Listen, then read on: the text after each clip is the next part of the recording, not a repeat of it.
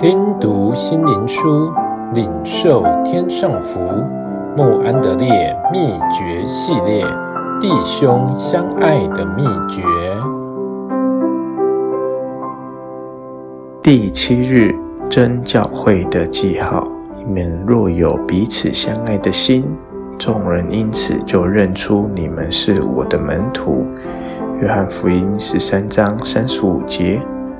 我们大多数人在学习教义时，认为理想的教会应合适地传扬信息，尽量避免一些圣礼，像基督学校一样。但基督却有较宽广的看法。教会教导的责任不仅在区分信徒的特征，而是要培养信徒爱弟兄的生活。最要紧的是，我们要明白。在神来看，爱是最崇高的，是他荣耀的终极。道成肉身的基督耶稣在十字架上把爱表现得淋漓尽致，我们也因此在这爱的每件事上受恩惠。在爱里，基督甘愿为我们而死，而神也将他升到主和基督的地位。爱的能力打碎我们的心，亦能医治我们。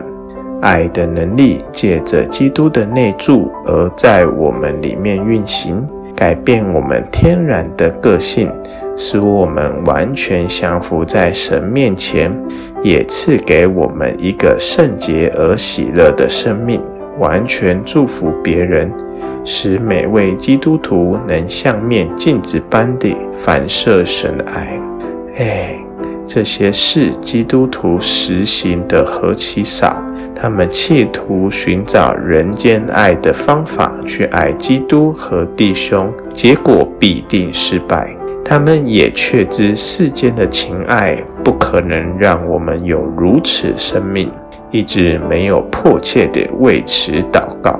但我们却不知道神的爱能借着圣灵浇灌我们，产生爱的能力。哦，这个至大的真理能支持我们。神的爱借着圣灵浇灌到我们心中。假如我们相信圣灵继续住在我们心中，那我们就能不断支取属天的爱。而我们也了解基督所说：“我所做的事，信我的人也要做。”我们也因此可以去爱神和弟兄，甚至仇敌，并且借着圣灵也有爱的泉源在我们心中。